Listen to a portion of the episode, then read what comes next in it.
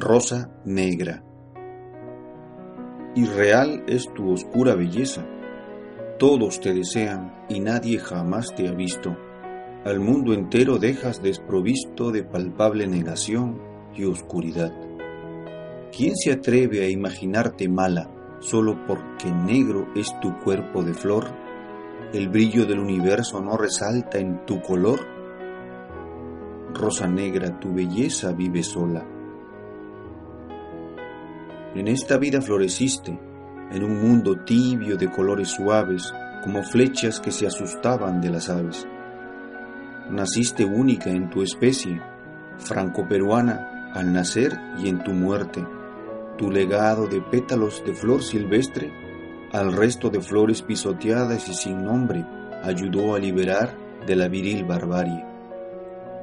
Flor de naturaleza hermosa, Tristán negro de profunda fragancia, de ideales se hicieron tu fuerza, tu conciencia, que al mundo entero diste luminosa. En duras y solitarias luchas te forjaste, te convertiste en aguerrida paria y en lúcida hermana solidaria, libertaria de la que andaba temblorosa.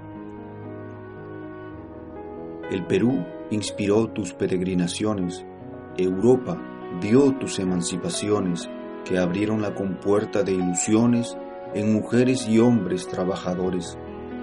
Al borde estuviste de la infausta muerte, en masculinas garras de bestia impotente. Tu flor casi difunta volvió a la vida para levantar la unidad comprometida de proletarios que andaban a su suerte. Fue tu conciencia social y creadora la que dijo, proletarios del mundo, uníos el grito aún se escucha en los dominios de las fábricas deshumanizadoras. La liberación de la mujer fue tu bandera de lucha.